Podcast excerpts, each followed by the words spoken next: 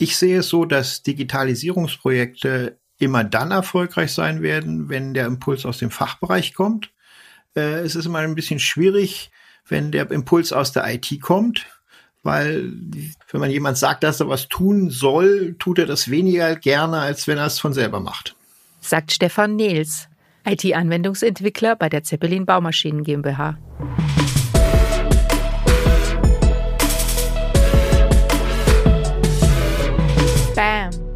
Bytes and More. Sie hören den Podcast von Optimal Systems. Bei uns geht es um die Digitalisierung im Unternehmen, um Prozesse und ihre Potenziale und darum, wie sie sich im Alltag optimal umsetzen lassen.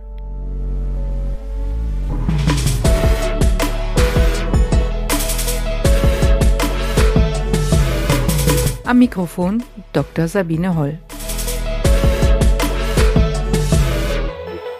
Er arbeitet in einem Unternehmen, das Dinge herstellt, die wahre Männerträume sein müssen.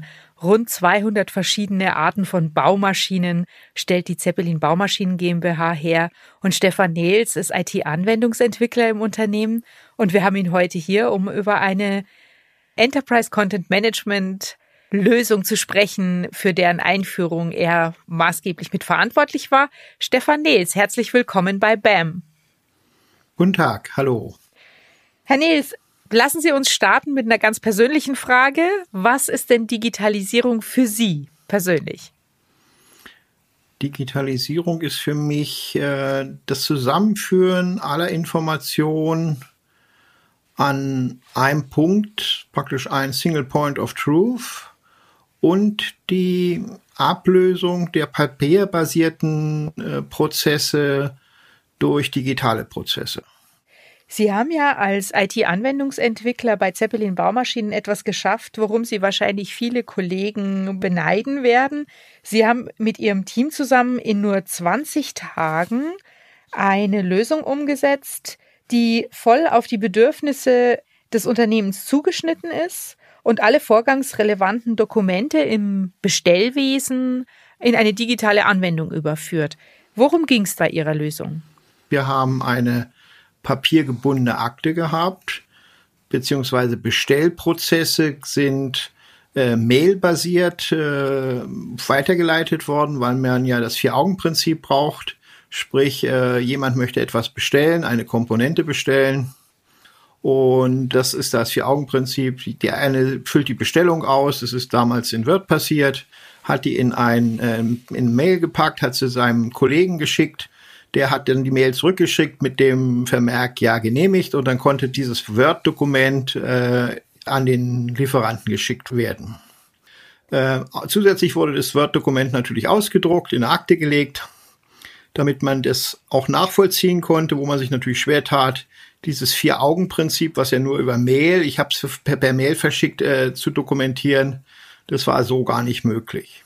Jetzt ist es aber bei rund 10.000 Bestellvorgängen und einem Jahresauftragsvolumen im Millionenbereich doch gar nicht so eine kleine Lösung, wie Sie vorher sagten. Also das, ich stelle mir das schon durchaus aufwendig vor, für all diese Bestellvorgänge das Ganze auch in Papierakten ähm, abzulegen und äh, die Prozesse auf dieser Basis äh, durchzuführen. Ja, es ist jetzt ein relativ kleines Team, was diese Bestellungen durchführt. Es sind acht Kollegen, die die sich nur damit beschäftigen, äh, für die Niederlassungen, für Kunden direkt. Dann haben wir natürlich Lieferanten, mit denen wir schon lange in Kontakt stehen. Wir haben die Preislisten. Dann haben die früher angerufen, haben gesagt, habt ihr das da?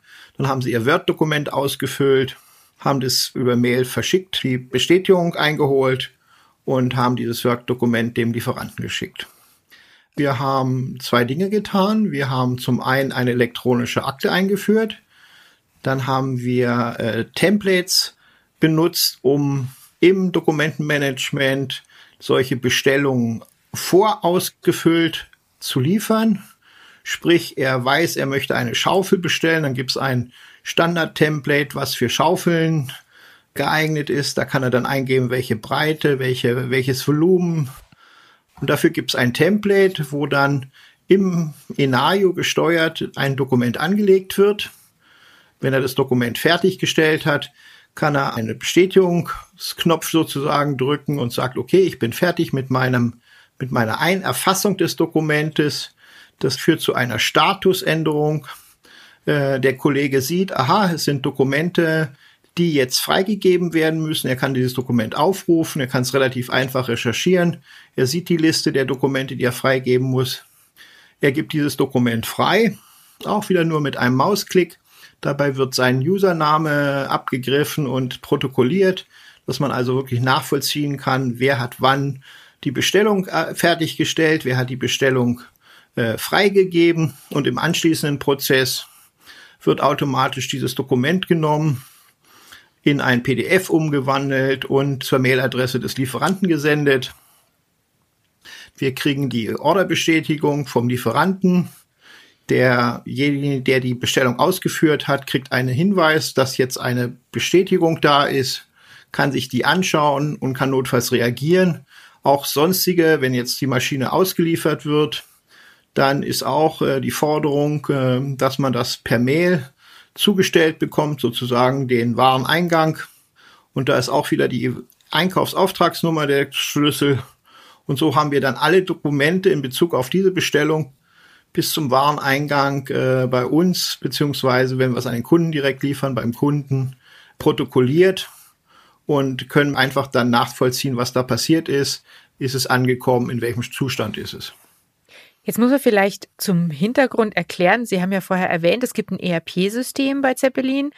Warum waren die Bestellungen, von denen wir jetzt gerade gesprochen haben, nicht in dieses ERP-System mit einbezogen? Das liegt ja an dem hohen Individualisierungsgrad, hatten Sie mir ja. Erzählt. Ne? Es also wir haben ein ERP-System. Äh, dort laufen auch alle Bestellungen für Neumaschinen, auch für Ersatzteile laufen über das ERP-System. Das ist ganz klar bei diesen Komponenten, um die, von denen wir sprechen, gibt es, ich habe mir sagen lassen, um die siebeneinhalbtausend unterschiedliche Komponenten und Komponentenvarianten von, ich glaube, um die 70 Lieferanten, bei denen wir bestimmte Komponenten beziehen. Und da können Sie sich vorstellen, dass das schwierig wird, die Stammdaten immer aktuell zu halten im ERP-System, mhm. was nicht dafür ausgelegt war, solche Mengen an unterschiedlichen auch Ausprägung von den Maschinen, äh, von den Komponenten äh, zu filtern.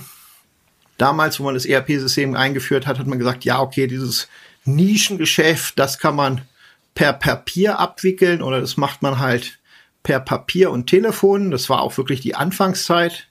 Aber das hat sich natürlich gesteigert. Es gibt heute so viele Zusatzausrüstung für Maschinen, die man extern einkauft, dass es einfach irgendwann nicht mehr funktioniert hätte. Jetzt hört sich das für den Außenstehenden als einen ganz großen Gewinn an. Ich kann mir aber vorstellen, Sie haben gesagt, Sie hatten da ein kleines Team, das für die Bearbeitung dieser Bestellungen zuständig war, mit einer sehr, sehr hohen Expertise, mit ganz umfangreichem Detailwissen. Wie hat denn dieses kleine Team darauf reagiert, dass sozusagen Ihr Arbeitsumfeld jetzt hier digitalisiert werden soll? Waren die begeistert? Ja, es ist zwiespältig. Es sind so zwei Strömungen. Das äh, sag mal, die Kollegen haben ja vorher auch nicht jedes Dokument neu erzeugt, sondern hatten natürlich ihre Vorräte an Dokumentvorlagen, die sie dann immer wieder angepasst haben. Da gab es jetzt Kollegen, die sehr viele Vorlagen hatten für jeden möglichen einzelnen Fall, wo wir jetzt gesagt haben, okay, so viele Vorlagen wollen wir eigentlich nicht, wir müssen es ein bisschen generalisieren. Und äh, was die Kollegen früher gemacht haben, ach, ich habe letzte Woche das gleiche Teil bestellt, jetzt nehme ich das Word von letzter Woche mhm. und ändere bloß den Kundennamen und bin fertig. Äh, diesen Prozess haben wir leider abschneiden müssen, weil wir ja Prozessschritte mit dem Dokument verknüpft haben. Deshalb hätte man nicht einfach so ein Dokument verknüpfen können. Deshalb haben wir gesagt, nein, äh, man fängt sozusagen immer mit dem Template an. Und selbst wenn man das vorige Woche exakt gleich hatte, musst du leider die vier, fünf Schritte hier noch gehen und noch eintragen, wie breit ist die Schaufel und welches Volumen hat sie, auch wenn du letzte Woche genau die gleiche bestellt hast. Die Kollegen, die so gearbeitet haben und sehr viele Vorlagen, sehr detaillierte Vorlagen haben, die waren ein bisschen enttäuscht, haben aber dann den Vorteil, dass sie keine Mails mehr schicken müssen, äh, dass sie nachhaltig sehen, wer wann was genehmigt hat und bestellt hat, haben das dann doch als Vorteil gesehen und sind jetzt auch zufrieden. Und die anderen Kollegen, die relativ ja wenig Vorlagen hatten. Die haben gesagt, es ist ja noch viel besser als vorher. Ein Vorteil für alle war natürlich, dass diese Templates vom Fachbereich selber als Word-Templates bereitgestellt werden können. Und für alle war natürlich der Vorteil, dass transparent war, welche Bestellungen sind gerade in Arbeit, welche Bestellungen müssen noch freigegeben werden, welche Bestellungen sind gesendet worden. Und der andere große Vorteil war natürlich, dass diese Mail-Rückläufe automatisiert in die Akte abgelegt werden. Ja, durch die Pandemie ist natürlich in ganz vielen Unternehmen, die sich rechtzeitig für die Digitalisierung geöffnet haben, erst so richtig deutlich geworden, wie groß die Potenziale sind, äh, die man dadurch gewonnen hat. Aber auch im regulären Betrieb hört sich das nach einer ziemlichen Zeitersparnis an. Haben Sie denn eine Vorstellung davon, wie viel weniger Handgriffe, wie viel äh, weniger Zeit jetzt aufgewendet werden muss, um einen Bestellvorgang ähm, zu bearbeiten im Durchschnitt? Also wir haben es weder vorher gemessen noch nachher gemessen. Wir haben einfach gesagt, es ist sinnvoll. Der ausschlaggebende Punkt war die Nachvollziehbarkeit, die die Wirtschaftsprüfer schon so ein bisschen angemahnt hat. Und das Einzige, was man jetzt gesehen hat, äh, dass sie in, vor Corona schon mehr Geschäft äh, mit der gleichen Teamstärke erledigen konnten als davor. Das war einfach, da waren einfach viel mehr Aufträge da. Aber wir haben es nicht gemessen.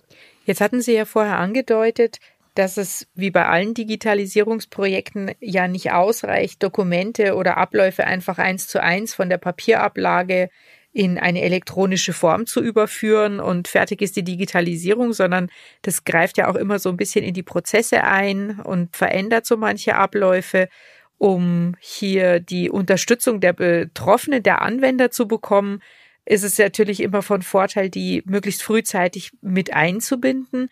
Wie haben Sie sichergestellt, dass Sie da sozusagen auch nah an den Bedarfen sind oder die bestehenden Prozesse möglichst vollständig mit abbilden können in der neuen Lösung? Ja, also ich bin immer ein Freund davon, wenn der Impuls für so ein Projekt aus dem Fachbereich kommt. Also es hilft in meinen Augen wenig, wenn jemand kommt und sagt, wir machen jetzt IT-Digitalisierung von oben und dann eine gute Idee hat und dem Fachbereich das aufzwingt, weil damit erzeugt man eher immer so eine Abwehrhaltung. Äh, die wissen doch gar nicht, was wir hier arbeiten. So, äh, die, die, dieser Impuls kam vom Fachbereich. Das heißt, wir hatten ein leichtes Spiel. Es war gewünscht, dass es elektronisch wird. Es ist ein sehr junges Team, das muss man auch sagen. Es ist ja manchmal auch äh, ein bisschen eine Frage des Alters. Äh, geben wir es offen zu. Die Älteren sind vielleicht nicht so technikaffin, nicht computeraffin. Also äh, ein junges Team hilft da auch. Und halt es ist ein gelebtes Miteinander. Das ist, glaube ich, das Wichtigste, was man jedem, der Digitalisierungsprojekte bewältigen möchte, mitgeben muss. Äh, es ist nicht nur die Technik, die man beherrschen muss, man muss auch die mhm. Menschen mitnehmen, begeistern dafür und ja, äh, zusammenführen und, und ihnen auch erklären, dass manche vielleicht jetzt Dinge tun, von denen sie keinen Nutzen oder nicht so viel Nutzen haben, dafür aber andere. Das muss man den Leuten auch vermitteln, dass vielleicht die Schwerpunkte ihrer Tätigkeit sich ein bisschen verschieben. Jetzt hatten Sie ja bei Zeppelin Baumaschinen schon lange eine ECM-Lösung von Optimal Systems am Start. Die Digitalisierung des Bestellprozesses äh, für die Komponenten mit Enayo war jetzt eher ein kleines Modul sozusagen, was auf dieser Grundlage aufgesetzt hat. Gibt es denn in der Richtung noch weitere Ausbaupläne? Ja, wir werden im nächsten Jahr eine komplett Neustrukturierung unserer Aktenlandschaft, elektronischen Aktenlandschaft durchführen. Wir haben heute hm, keine Kundenakte in dem Sinne, sondern wir, wir archivieren äh, Dokumenttypen orientiert. Wir werden das zu einer vorgangsbezogenen Akte umstrukturieren. Also das Backoffice hat damit dann eine eine vorgangsbezogene Sicht und kann sowohl von der Maschine als auch vom Kunden äh, sich die Sachen anschauen. Und wir führen dann auch zusammen Lieferscheine mit auf ein, den sogenannte One Point of Truth.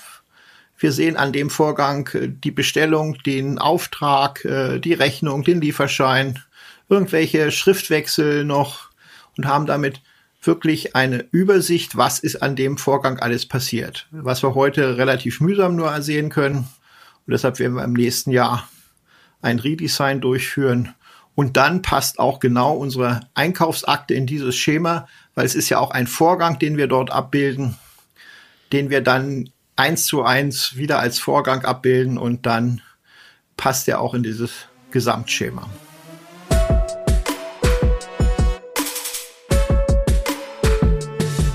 Bevor wir zu den Tipps und Tricks kommen, hier noch ein kurzer Hinweis. Die Digital Perspective 21 hat Zeichen gesetzt. Und ich freue mich auch schon auf die DP22 am 17. März 2022. Mit spannenden Gästen und interessanten Keynotes. Dann geht es um die Vorteile von ECM-Lösungen, die Zukunft des Arbeitens und, ein nicht zu unterschätzendes Thema, die Voraussetzungen für eine digitale Transformation. Ein Muss für jeden, der sich für Digitalisierung interessiert. Jetzt schon vormerken. Mehr Infos zum Event unter www.digital-perspective.de. Und zum Schluss freuen wir uns noch auf drei Tipps von Ihnen für die erfolgreiche Umsetzung eines Digitalisierungsprojekts. Einer der wichtigsten Punkte ist, glaube ich, dass man das Endziel im Auge behalten muss, aber kleine Schritte gehen muss. Also es wird nicht funktionieren, von jetzt auf sofort 100 Prozent umzusetzen. Man muss ganz klar, hatten wir schon gesagt, die Anwender mitnehmen. Mhm. Ohne die wird's nicht gehen, ohne deren Input wird's nicht gehen, ohne das Fachwissen wird's nicht gehen. Und mit den Leuten die Kommunikation halt, sagen wir mal, nicht so von oben herab führen. Das ist manchmal auf Augenhöhe manchmal führen. Ist auf Augenhöhe. Man ist auf Augenhöhe, auch wenn man vielleicht einen Schlips und Anzug hat und der andere nur einen Blaumann man sollte auf Augenhöhe kommunizieren. Lieber Herr Nils, vielen Dank. Es war ein sehr interessantes Gespräch. Ja, gerne. Danke für Ihre Zeit und dass Sie zu Gast waren bei BAM. Ja, ich bedanke mich, dass ich Gast sein durfte.